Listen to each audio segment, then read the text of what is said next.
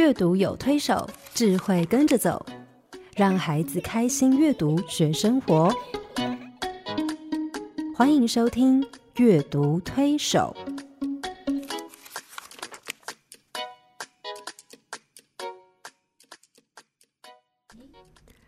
各位朋友好，欢迎来到阅读推手，跟我们一起来呃赏析图画书，来呃学习怎么样帮助更多的小朋友喜欢阅读图画书。呃，我是黄乃玉，我是刘青燕，欢迎加入阅读推手的行列。哎，黄老师，这个几个礼拜我们都在谈自己，自己，对，我们都在谈怎么样透过阅读帮助小孩去认识自己、了解自己。啊，接纳自己，欣赏自己。我想最重要的目的是我们希望能够帮助他们可以建造自己。是建造自己这件事情其实非常重要。是那种建造其实是嗯，日积月累、潜移默化，一点一点累积出来。嗯，当一个人从啊怎么样啊对自己有更清楚的认识、了解、接纳、欣赏之后，他就会比较有自信。嗯，比较清楚我是一个什么样的人，我该做什么。我可以在什么地方比较好的发挥？是，我觉得这是一种自觉性的发展的过程，嗯，而不是外在的能力，嗯啊的建造跟养成可以做到的，是对。但是我觉得我们现在一般的家长反而反过来，怎么说呢？呃，我们好像希望很快的建造我们的小孩，对，但建造的东西反而是看得见的很多的技术跟能力。对，虽然也是在建造孩子，但那个建造反而是是属于是比较外面的那种装备，而不是孩子内在的那种对那种自动自发的对那种学习的热情跟动力，对，而是我们强压他去学习很多东西。对对，所以那样的建造就是建在沙沙堆上了，因为很容易垮当你那个嗯你的奖赏跟处罚移走，嗯，那东西都很垮了。对，我记得我。在教会教主日学的时候，碰过一个小男孩。那那个小男孩很特别，就是他其实是家里的独生子。然后他的爸爸呃，为了栽培造就他，一天要兼三份工作。嗯，那他爸爸非常看重他。可是有一天，这个小男孩就是中午吃饭的时候，一个人在闷不吭声，然后心情很坏，就坐在角落边在吃饭。我就跑过去找他，我就说：“哎，你你为什么今天心情那么不好？”你知道他气呼呼的说一句话说。我想把我爸爸杀掉。好说，哇，好可怕！嗯，我吓坏了。嗯，我说为什么？他就说，因为我爸爸都不准我看卡通。嗯，非常哀怨的说，我说为什么不准看卡通？他说，因为我礼拜一要学什么，礼拜二要学什么，你知道吗？他一个礼拜七天，他要学九样东西，从英文、钢琴、小提琴，嗯，然后什么呃数学、自然科学到跆拳道，嗯。所有你想得到的，他几乎都要学。他爸爸很爱他，可是给他的压力他已经不能承受了。是，他必须要用一种比较激烈的想法来让自己好过一点。对，而他的生活里面，比就是唯一的需求、渴望是什么？我可以每天有半个小时看卡通。对啊，可是不可能。非常谦卑的需求。对，可是没有办法。嗯。于是日积月累下来，在他心里面就变成是一个很强烈的反弹。站在父母的角度来看，很清楚的是，爸爸妈妈很极力的想要栽培、建造这个孩子。可是，我觉得我们常常只是急于建造孩子的外显能力跟技术能力，对，而没有去装备建造他们内在的那个生命力。是对，这个内在的生命力其实才是最重要的。对，我相信那个孩子其实，如果他内在有具备这样子的呃热情跟学习的动力。其实我们不见得急着现在让他学这个学那个，对，将来他有这个学习的动力在的时候，热情在，他要学什么东西都很快。对，嗯，其实我们每一个人在成长过程中都有想过说，哎，我以后长大要当什么？是。可是其实如果大人问我们，我们答的都是标准答案。嗯啊，那男生可能就说我要当医生，虽然你不一定是那么认同那样的行业，对。可是我们知道大人期望我们回答什么。像我有同事就问我说：“哎，怎么办呢？我我小孩说他要当垃圾车工人呢。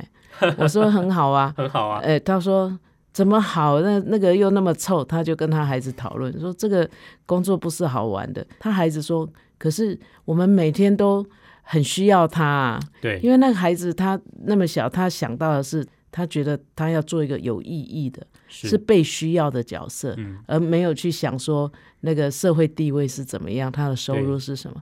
其实真的不用担心，我觉得我们要看重的是孩子他有一个意愿，他嗯对自己他是看得起，他觉得他应该是被需要，就是在人的生活里面扮演一个重要的角色。嗯那他将来长大，他念书，他做什么，他可能不会一直停留在那个垃圾车的工人的这个角色嘛。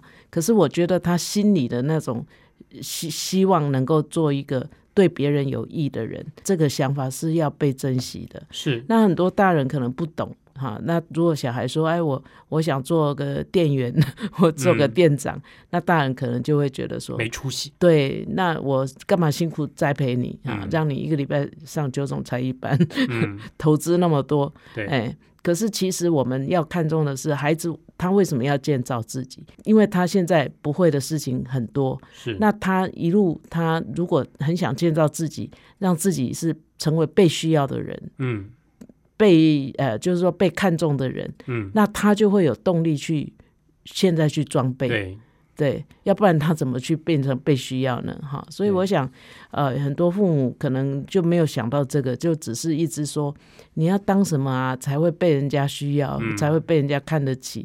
其实孩子有孩子的逻辑，对，嘿，那我我想很多孩子真的就像你说的，他真的没有动力。虽然嗯他的条件很好，他的父母愿意全心的栽培他，可是他并不想被栽培，因为他不想栽培了之后，他对别人有什么用处？对，嗯所以其实我觉得，呃，家长在呃看待孩子，或者是希望建造孩子这件事情上的眼光，其实有时候需要调整。对如果我们只是急着要建造孩子的这些外显的技术能力的时候，其实到最后这些东西它是会随着时代改变的。对呀、对，因为其实很多学者在那边研究说，呃，现在小孩学的东西，嗯。他将来呃十年后或六年后就会完全用不到，是。几乎完全用不到。而且，未来的呃未来的工作，都还没有被发明出来。百分。之六十目前听都没听过，对，听都没听过。对，所以如果只是急着装备这些外在的能力的时候，其实并不是对他来说，并不是一生受用的东西。对所以如果我们要帮他建造的是内在的，比如说信心、嗯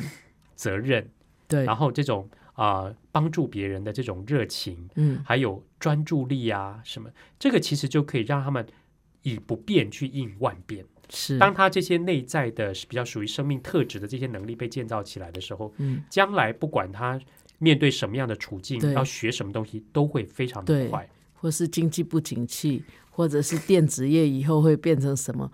其实对孩子来讲，他只要真的是具备那种内在生命力，对自己对别人的乐观，我我想他一定会有路走。最怕的就是什么？最怕的是那个孩子从小到大不知道自己要干嘛，那很多啊，非常多。而且我在几年前看到一个杂志的呃统计调查报告，非常有意思，很值得我们思考。因为他在问啊、大概是儿童节，所以他们做了一个这样跟小朋友做了一个调查，就说你将来长大要做什么？嗯，你知道那个统计数据看完以后，我真的有一点真的蛮灰心的，而且很害怕。对，因为调查出来的结果是百分之三十七的小孩回答不知道，嗯不知道将来长大要做什么。嗯百分之二十六的小孩回答要问爸爸妈妈，嗯，也就是说，百分之六十三的孩子并不知道自己将来长大要做什么。嗯这个其实是一件很危险的事啊。我我其实，在演讲的时候，常常会提到李远哲老师说的一句话，他说：“如果一个一个人一辈子专注做一件事，嗯他就会成功。嗯但问题在于，我们有没有帮助我们的小朋友去思考，他这辈子想要专注做的那件事情是什么？嗯我前阵子刚看完一本书，叫做《艺术》。那个艺术呢，时报出版社出版的。艺术不是 art 哈，嗯而是奇怪的那个艺，奇异的异，数学的数。嗯这个艺术的意思是指说，有一些人很特别，嗯，然后他成就非凡，异类，异类。对，嗯那这个作者是一个专栏作家，他就去采访这些人，去做一些 research，做一些研究，看看那这些人为什么会成功。他后来写出了归纳出一个法则，叫做一万个小时的定律。嗯这个一万个小时的定律在指什么呢？他说，如果你做一件事情，你只要付出一万个小时去做那件事，你就会成功。嗯我回头去想，其实是对的，跟李远哲老师嗯说的那句话有异曲同工之妙哈。嗯，像黄老师，你是个成功的学者跟教授，你有没有付出超过一万个小时的努力？我我我不确定哎，有啦，你都已经做了快三十年了，怎么会没有呢？对不对？一定你也付出过一万个小时时间在你的专业上。我回头看我做童书，其实我也大概做了超过一万个，也早早就超过一万个小时了。嗯嗯所以呃，如果我们这些大人在看待孩子的这些学习的事情上，嗯装备他们的这些事情上，建造他们的这些学习的事情上面，我们只着重在这些外在技术能力的养成。其实，当环境一变，嗯当呃工作性质一变，嗯，他们可能就用不到了。对，但是我觉得他有这些内在能力，包括他的专注力、他的热、他学习的热情、动力，嗯呃，努力、毅力、责任，还有黄老师说的那种想要帮助别人的那种心、那种能力存在的时候，那个东西成为他学习很重要的动力，对，他就会很快的去学会那些外在的技术。而且他会找出他的方法。我觉得我们提供太多路，他也真的不一步都跨不出去。嗯，其实你只要让他看到方向，他就会找到路。我觉得孩子是这个样子的。嗯我呃以前有一个嗯助理，他其实呃能力很不错，他非常喜欢艺术，可是他以前的英文能力很不好，嗯所以我鼓励他出国去多看看，然后多学。你既然喜欢艺术嘛，对不对？总不嗯能只是自己去画室画画。嘿，呀，我是鼓励他。后来他就很为难跟我说：“可是老师，我英文很烂。嗯，”我说：“那就要看你想要去学艺术的动动力有力多多强？对，后来他很聪明，他听了我的话，他就回去思考一下，就开始真的去念英文。嗯念到我后来去美国的时候，我打呃就是跟他联系，我发现他的英文的发音啊那些几乎跟外国人差不多了。哇，对，对，所以他不是只是把托福考过，而是他为了要把艺术学好，那他就是把自己的那个英文能力也带上来了。嗯那我我觉得就是说，建造自己，其实父母还是要先去看孩子有什么，嗯，因为上帝用我们是用我们有什么。是那你当你那个有什么真的被被你自己感觉到了，被你自己看到了，嗯。你觉得这是你上帝给你很独特的东西，那你去把它发挥的时候，其实旁你会带动你周边的这些商机。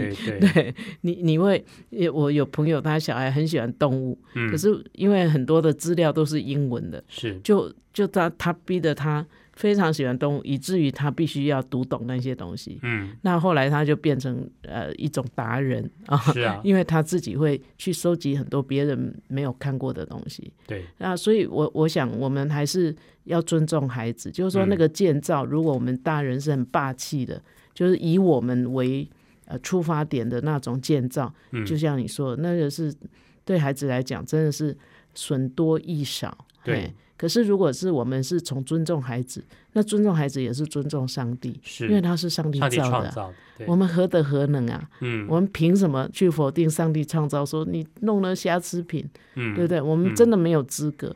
那当你去尊重孩子的那种特质，你真的每一个孩子都不一样。那那如果我们真的能够很谦卑的去去看到这个东西，他的这一个能力就会带动他其他的能力。对这个对孩子的成长发展其实也是非常重要的。嗯，对一个孩子是不是真的从内在发出一个热情，或者是呃，他真的很有动力去学习去做这些事情，其实很重要。嗯我曾经碰过有一个家长很有趣，他跟我说：“老师怎么办？他儿子只念小学二年级，他说我儿我儿子呢，每天都只看恐龙的书，然后呢，他所有生活周遭所有的东西都都跟恐龙有关，这样。那他很担心，那他希望他小孩可以多读一点别的书，嗯希望我去跟他聊一聊。嗯后来我就去他家了，然后呢，我就去找他儿子，然后我进到他房间，果真他房间里面枕头、床单，所有看得到的东西全部都是恐龙。然后呢，书柜上面摆了一整排恐龙的书，还有一堆恐龙模型啊什么。嗯然后我就跟他说：“你真的很爱恐龙，对不对？”他说：“对呀、我说：“哦，那你有没有自己画恐龙？”诶，他很兴奋的说：“嗯有诶、有诶、有诶、他就从猜对了，他就从那个那个床底下拖出一个纸箱，嗯，那个纸箱里面放了一大叠，全部都是他自己画的恐龙。哇，我非常的赞叹，嗯。因为他每一张图都画了一只恐龙，嗯。然后旁边有标示着说这只恐龙从什么时候出现，什么时候被灭绝，它的呃嗯哇，人特类质学，它的 它它喜欢吃的东西等等，嗯。它都做的很详细的记录。然后更让我赞叹的是，它从二叠纪、三叠纪、白垩纪、嗯。侏罗纪这样排下来，而且很清楚。嗯。我要走的时候，跑去跟他妈妈说：“你就让他读恐龙吧，嗯，他说不定将来是一个考古学家。是对我觉得这个孩子很难能可贵，是恐龙达人他找到他要这辈子喜欢而专注做的一件事。嗯我相信，如果他真的能够坚持一路做下去、研究下去，可能他是成为一个台湾最懂恐龙的 的研究员，也不一定哈。嗯问题就在于我们是不是能够帮助孩子去找到他的那个呃嗯热情，热情，跟他一辈子专注要做的事情。嗯对，如果可以的话，我相信这个孩子不管学什么都会非常的好。对，嗯就算他不继续研究恐龙，他这一段的经历也造就了他培养很多能力。对，哎，而且我我觉得人生很长了，嗯他不一定一辈子只做一件事。我觉得有时候父母会很急，就说：“哎呀，研究恐龙、啊考古，人生还有很多，这个社会、这个世界还有很多事情要去探索。他会不会一辈子只知道恐龙？其实不要担心那么多。对，不用担心那么多。当他把他的这个呃这一件事情，他觉得他够了，嗯他圆满了，嗯他觉得满足了嗯，啊，那他不会一直只停在那里。对，所以我觉得很多父母可能担心的是这个，是嘿，但他的那个热情在，我其实就不担心了。是比如说，我今天带来的第一本书，这个书里面的这个故事主角，这个小女孩，她对于啊、阅读或读书嗯这件事情的热情，其实在她的心里面很久很久。嗯而当她爆发出来、持续出来，在做阅读这件事情的时候，知道她这辈子只专注做一件事，嗯那个事情就是什么？读书。嗯，可是读到什么程度呢？读到他可以成为钞票上的人物、哎，哇，对，黄老师这这真是阅读推手，是是是，对。通常我们什么什么人会被印在钞票上？政界的，呃总统总统啊、国父国父嗯之类的国家元首，对不对？对，可是，在墨西哥，如果听众朋友去过墨西哥，你可以留意墨西哥的两百元的纸钞。嗯两百元的纸钞上面，它其实是印着一个修女，嗯但那个修女旁边呢，会印着一一排书。嗯那那个纸钞呢，上面那个修女就叫做胡安娜。嗯哼胡安娜是在呃西班牙语系里面是一个非常非常重要的诗人。嗯它重要的程度，不管是呃从小学到大学的西班牙文的教科书里面，都收录了她的诗集。嗯哼她是拉丁美洲西班牙语系的第一位女诗人。哇，对她一辈子就是看书、读书，却让自己读成钞票上的人物。他的故事其实非常感人。老实说，我在翻译这本书之前，我根本不知道他是谁。嗯但为了翻译这本书，我去读了他的一些资料。嗯我其实觉得我非常佩服他，嗯而且我也非常赞赏他的父母，其实帮助他培养他去找出他的人生，对走出他的人生，然后透过阅读去造就他。哈、嗯这本书是天下杂志出版的《胡安娜的图书馆》。你知道胡安娜出生在一六四八年，嗯。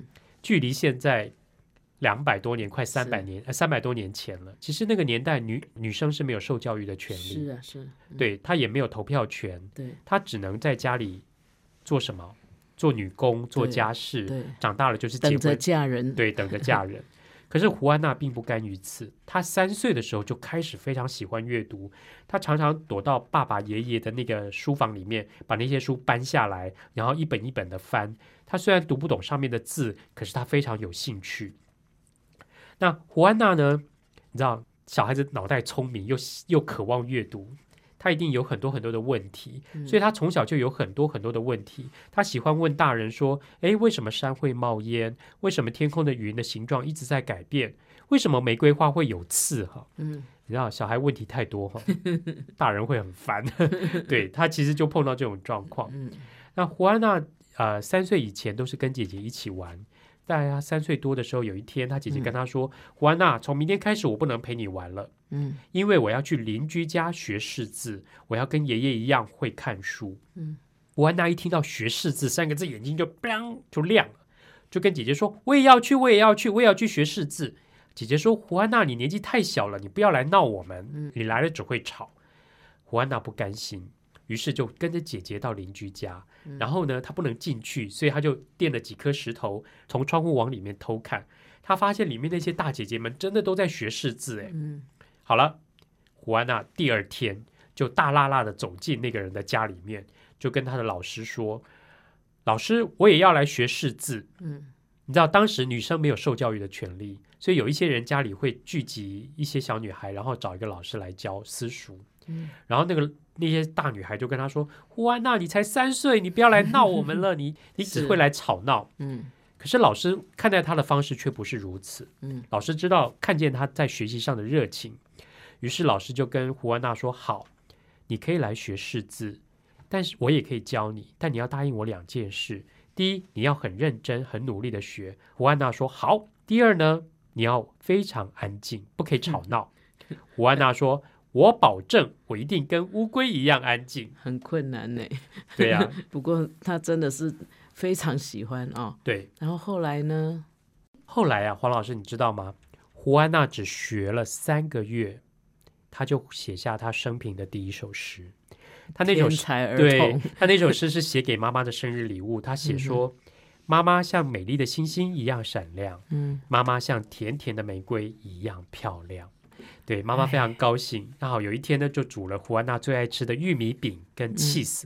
可是胡安娜一看到 cheese 就跟妈妈翻脸说：“妈妈，你怎么煮 cheese 给我吃？”嗯妈妈说：“你不是最爱吃吗？”她说：“我从现在开始不吃 cheese 了。”嗯妈妈说：“为什么？”因为我们一起读书的有一个姐姐告诉我，吃 cheese 会让脑袋变笨。我不能让我的脑袋变笨，因为我长大以后要去墨西哥市读书，嗯读大学。嗯妈妈说：“胡安娜，我告诉你两件事：第一，吃 cheese 不会让脑袋变笨；第二呢，你长大以后休想去墨西哥市读大学，因为只有男生才可以去读大学。”嗯胡安娜听了非常的不服气，于是第二天她就穿了男孩子的衣服，大拉拉的走进了餐厅。所有的人都吓一跳，说：“胡安娜，你为什么把自己打扮成男生？”胡安娜说：“妈妈，你不是说只有男生可以去念大学吗？那我从现在开始我要当变男男生。对，妈妈说：“胡安娜，你真的跟玫瑰刺一样固执耶！我最后一次告诉你，只有男人可以进大学。你会阅读和写字已经很幸运了，嗯女孩子应该在家里帮忙。”嗯胡安娜说：“可是妈妈，女孩能做的不只是纺纱跟缝纫，嗯我们也有能力学习，证明我们所知道的一切。”嗯胡安娜八岁的时候呢，参加教会的写诗比赛得了第一名，奖品是一本书。嗯她很高兴的跑回家跟妈妈说，她要开始建立自己的图书馆了。然后她一天到晚就拜托妈妈让她去墨西哥市读书。后来妈妈拗不过她的要求，就把她送到墨西哥市的阿姨家。嗯胡安娜有个阿姨嫁给一个贵族，住在墨西哥市，胡安娜就住在阿姨家，阿姨就为她请了家教。黄老师，你知道吗？我后来看资料发现，胡安娜四年内换了五个家教，哇，为什么？把人家都刷光了。因为她太爱问问题了。是，她看到那个建筑非常美丽，非常漂亮，回来就问问家教说：“老师，你可不可以告诉我建筑那个房子怎么盖的？”老师不会，就辞职。然后他去天主堂，听到拉、呃神父在讲拉丁文，他听不懂，回来叫那个老师教他念拉丁文，嗯老师不会，他也只好辞职。那因为胡安娜的阿姨是贵族嘛，嗯所以他就常常在家里办 party。嗯每次办 party 的时候，就好多名媛绅士都来。嗯阿姨总是叫胡安娜说：“胡安娜，你不要躲在楼上看书，嗯下来跟我们一起啊、嗯参加。嗯对，胡安娜讲了一句话说：“哎，外表打扮的漂漂亮亮，脑袋却空空的，那有什么用？” 好毒的一句话，对不对？嗯好，有一天阿姨带着胡安娜上街，那胡安娜看到很多穿黑袍子、戴黑罩子的人，嗯一些女士走在路上，就问阿姨说：“那是谁？”他们是修女。修女住在哪里？住修道院啊。他们在修道院里面做什么？哦，在修道院里面读圣经、祷告，然后帮助别人。嗯他心里想说：“那修女是不是有很多自己的时间？”阿姨说：“大概是吧。”哇，后来又经过一个非常宏伟的建筑物，他说：“那是什么地方？”阿姨说：“呃，那个是总督府，总督总督府谁住在里面？哦，就西班牙派来的总督啊。那他们在里面干嘛？呃，他们在里面办公啊、开会呀、然后举办宴会啊，或者是招待宾客。胡安娜，你知道吗？全墨西哥市最大的图书馆就在总督府里面呢。哇，哪壶不开得了？哪壶不开提哪壶。胡安娜就说：“那我要去总督府。”于是阿姨就带她去了。总督夫人看她非常的聪明伶俐，就决定收她下来当宫女。胡安娜才不在乎她在里面做什么，嗯她只在乎一件事。可以去看书。，对，每次工作结束以后，她就去看书。那因为她书读的太多了，嗯所以后来呢，宫里面有很多人就来找她帮忙写信啊、写公文啊、写剧本啊等等。而且来找她的大部分都是男生。嗯，胡安娜就很感叹的说一句话说啊，哎呀，要是男人肯学做饭，就能写出比较好看的书了。这句话你很喜欢，是的，因为我会做饭。很会。OK，好了。有一天，总督召见胡安娜说：“胡安娜，我有四十个智库大臣，我跟他们说我有个宫女很有学问，他们都不相信，所以他们说想跟你考考试。”胡安娜说：“那有什么问题？我三岁就开始读书了，应该没有什么书没读过。后来第二天，他被带进会议室，四十个智库大臣围着他问各式各样的问题，胡安娜没有一题答不出来。总督跟总督夫人非常高兴。可是胡安娜后来三十一岁的时候，十五岁进宫，三十一岁离开皇宫。离开皇宫只有一个理由，那个理由就是书看完了，对他把每一本书都看完了，书看多了他就手痒，对不对？就想要自己创作写一点东西。于是他想，有一种人时间很多，嗯，什么人？修女，对于是他就去当修女，去了修道院。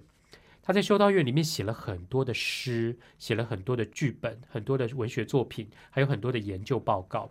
有一天，有一个朋友来找他，胡安娜把他的诗给他看。那个人看了以后就说：“哇，你的诗好棒哦，可不可以借我带回去？”于是他就把胡安娜的那一大叠诗都带走了。过了好几个月以后，他又来看胡安娜，说：“胡安娜，谢谢你跟我分享你的诗，呃，我要送一个礼物给你。”他就送了一个小包裹给他。胡安娜说：“这是什么？”他说：“哦，你不知道吗？这是拉丁美洲第一位女诗人的诗集耶，你没有看过吗？”胡安娜说：“我从来没有看过女诗人的诗集啊。”于是他打开来一看，发现诗集上面的作者印着谁的名字？胡安娜，对，胡安娜。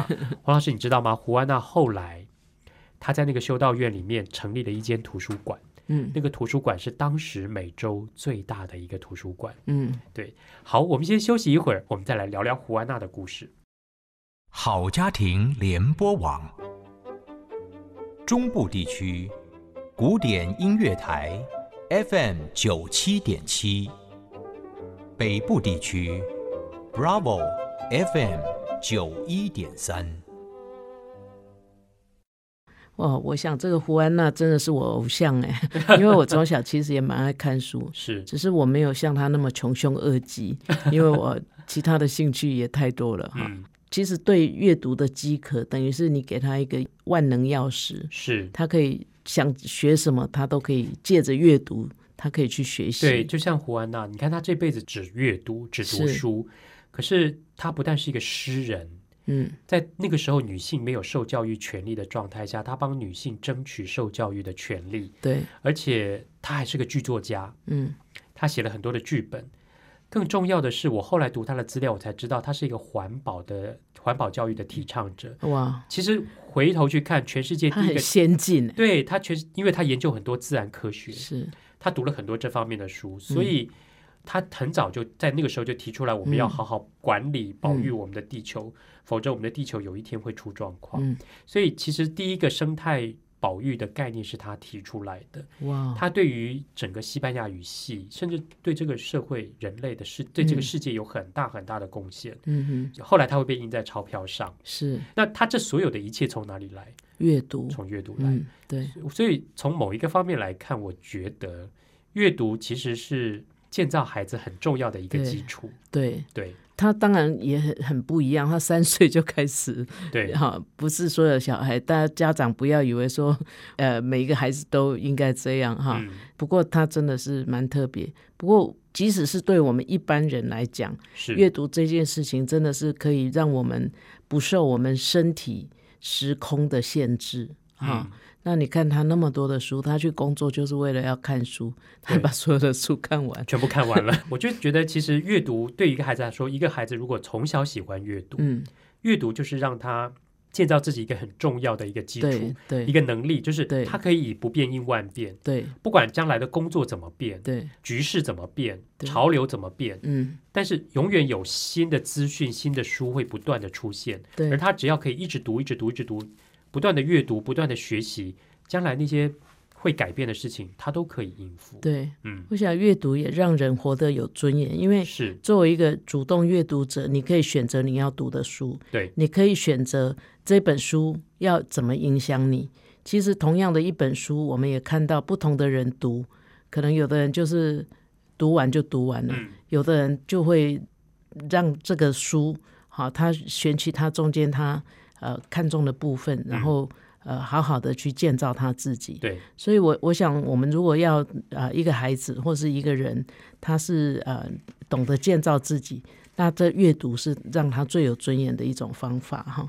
那你讲你的这个胡安娜，我也想到我的 Booker Washington，哦，对。呀，因为这本书呢，呃，当年我们在推阅读的时候，嗯也常常呃被使用啊他。也是一个很典范型的人物。对对，呃，我发现我们也还还真是可以对照啊。嗯，那个胡安娜是个女的，这个 Booker Washington 是个男生，，好，然后我们是个黑人啊，是，然后他是个美国人。嗯那这本书的书名叫《最想做的事》啊，原来的书名叫《More Than Anything Else》，哦，也就是说，他有一件事情呢，是比吃饭、比睡觉、比游戏、比任何事情都对重要的，对都想做，都都更想做渴望要做。渴望，嗯，对。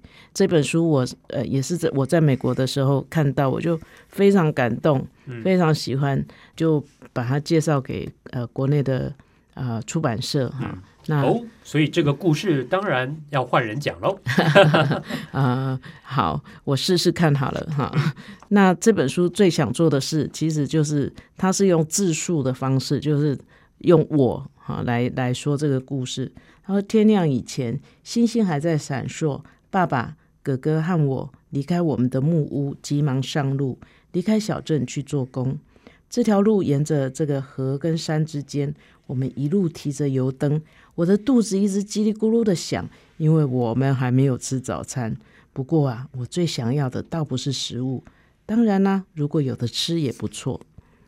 我最想做的是什么呢？是学习阅读。可是现在啊，我必须做工，从早到晚，我们在盐场将盐巴装到桶子里，他们整天做的就是这件事情。嗯，盐巴像白色的山，高度超过爸爸的头。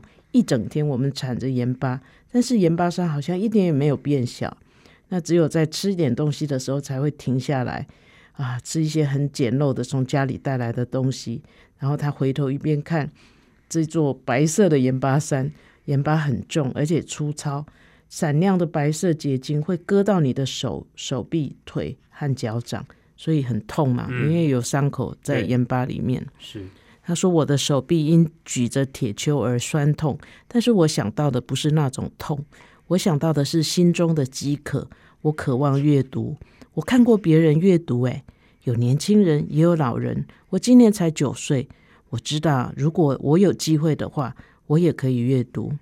我想那些书里头一定藏着秘密。晚上有一点冷，我跟着爸爸和哥哥一起回家。路上我抓到一只青蛙，青蛙在我手上扭来扭去，又滑溜溜的，但是我紧紧的抓着它，直到我想放它的时候才松手。我们这个地方啊，现在跟以前有一点不一样，任何人都可以去他们想去的地方，做他们想做的事情。学习阅读的想法在我脑海中自由的游动，我要想多久就想多久。回到镇上，矿工啊、船夫啊、樵夫啊、桶匠们都围在角落，他们跟我一样累，但是他们说个没完。啊！我看到一个人呢，我看到他在朗读报纸，心中的疑虑顿时消失无踪。我找到了希望，而那个代表着希望的人，皮肤跟我一样是棕色的。我在那个人身上好像看到我自己，我看到他的眼睛在报纸上移动，就好像我看得懂那些黑色的符号一样，好像是我也在阅读，好像每一个人都在听我读啊！我把这个想法紧紧的握在手中。我想要成为本地最会阅读的人，小孩都会围到我身边，而且我要教他们阅读。但是爸爸拍拍我的肩膀，哥哥拉拉我的衬衫，说：“走吧，走吧。”他们不知道我看见什么，他们不知道我想成为什么样的人。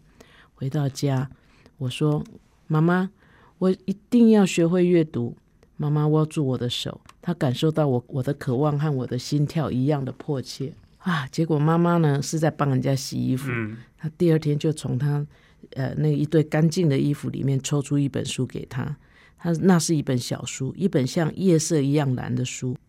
一天晚上就在我们的木屋里面，妈妈把这个书交给我，她没有说这本书是怎么来的，因为妈妈也不认识字，她知道这是字母书，她以为大概是用来唱歌的，是一首印在纸上的歌。做完工，虽然肩膀还在酸痛，腿上还沾着盐巴，我打开我的书，注视着那些符号，试着想象他们的声音。我将那些符号画在地上，试着猜出他们怎么念，代表什么意思。但是有时候我会觉得自己好像是一个没有腿的人在学跳，我的想法会溜走，我离梦想好远哦。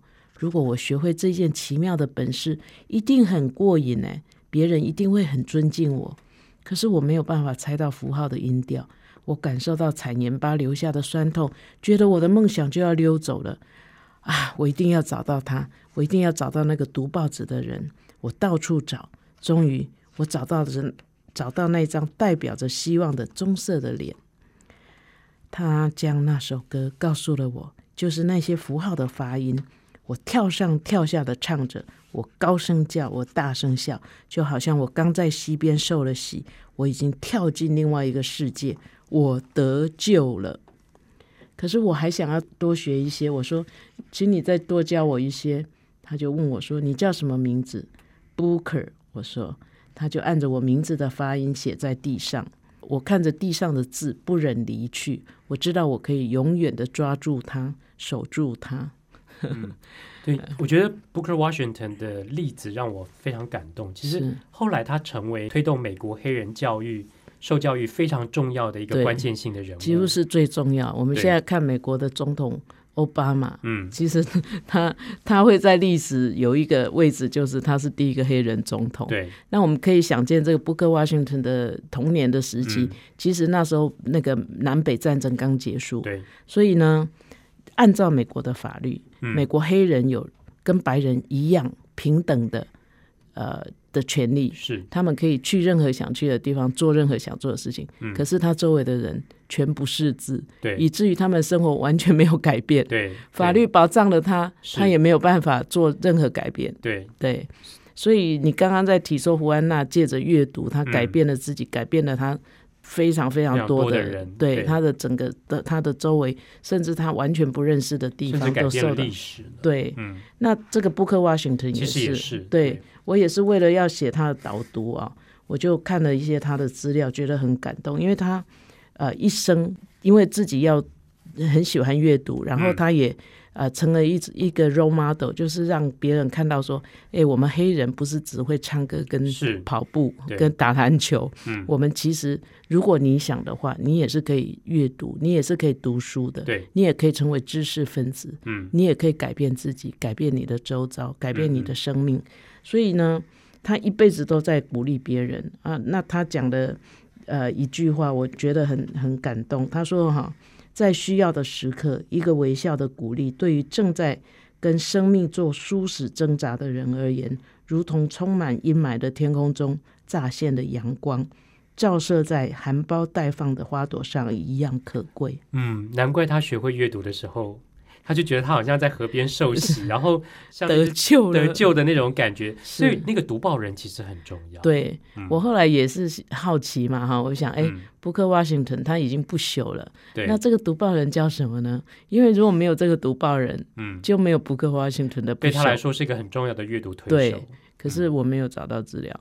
不过后来我也想，没有关系，上帝知道就好。嗯，因为我相信他在上帝在上帝的国度里面已经有了他 该得的荣耀。那布克 Washington 他后来他其实还是需要上学，他他有去找一个校长，然后跟校长讲说我们家太穷了，可是我真的很想上学。嗯嗯那个校长真是了不起，嗯他就想一下就给他一支扫把，然后布克 Washington 就把那个教室打扫的一尘不染，是。就获准入学。哇，因为我跟你讲，刘青燕。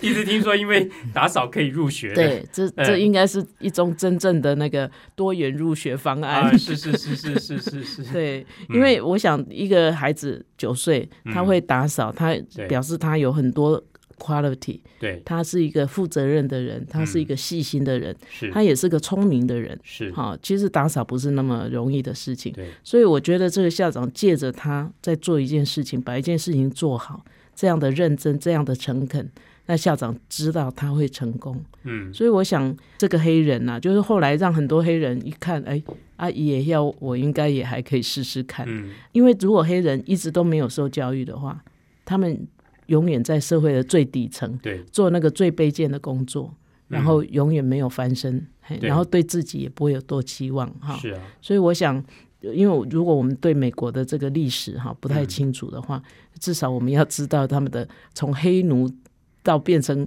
一个公民啊，嗯从一个黑奴奴隶嗯，是完全没有自主权利的，到他成为一个公民，可以嗯，跟白人使用同样的厕所，这个都是经过奋斗的。是，可是回过头来看，就是这个读报人，嗯，他教了这个 Booker Washington 第一课，对，最重要的一个，让他尝到了从零到一这一步。那是最远的距离耶，对，嗯所以我想，其实读报人真的很重要。也这我我也觉得他就像阅读推手，是不是？嗯？对，他是我们的祖师爷嘛？是啊，是。所以其实从胡安娜跟 Booker Washington 的例子来看，是，他们得到的并不是技能上的装备，对而是心灵的内在的生命力的那种特质的装备。对，渴望，渴望，嗯对，所以我觉得，如果我们家长把重点眼光放在技能性的装备建造孩子，嗯，其实那个东西并不长久。对，真正长久的是让他们去激发他们内在的那些特质，还有他们建造他们一些一些那个内在的能力。那个嗯能力包括对事情的渴望、对学习的热情啊，然后勇敢，然后嗯负责。对然后，甚至像 Booker Washington 很仔细的、认真的用一个好的态度去做好一件事，嗯，我觉得这个都非常的重要。是，如果可以这样，我相信我们的小孩不管外面的局势怎么变，嗯，我们的小孩都可以以不变应万变。嗯哼，好，今天节目就到这里告一个段落，我们接下来就来听听黄老师有什么小叮咛。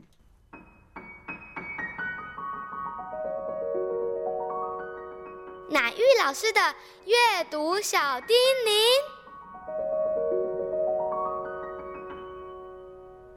珊珊去爸爸的朋友家玩，回家以后，他就问爸爸说：“爸爸，朱伯伯他们家是不是很穷？”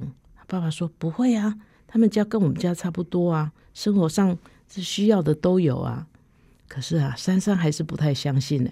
他说：“那他们家怎么都没有书啊？”爸爸就开心的笑了。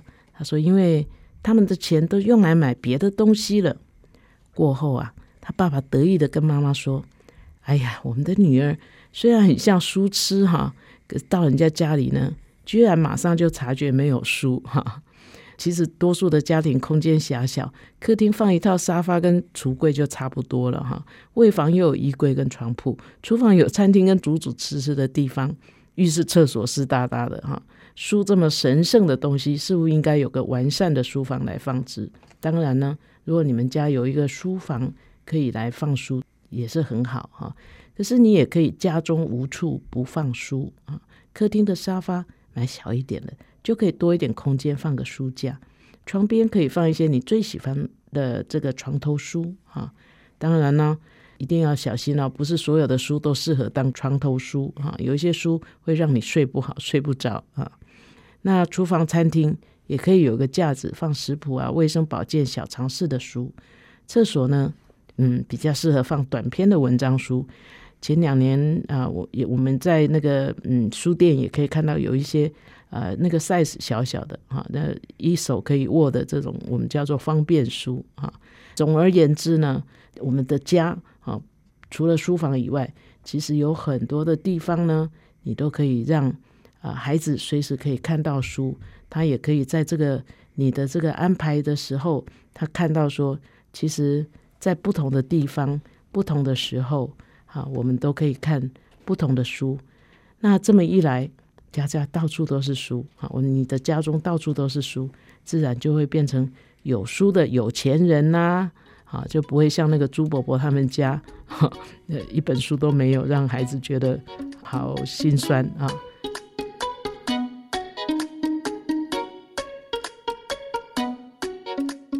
本节目由 FM 九七点七台中古典音乐台制作播出，邀您一同享受阅读，丰富孩子的生命。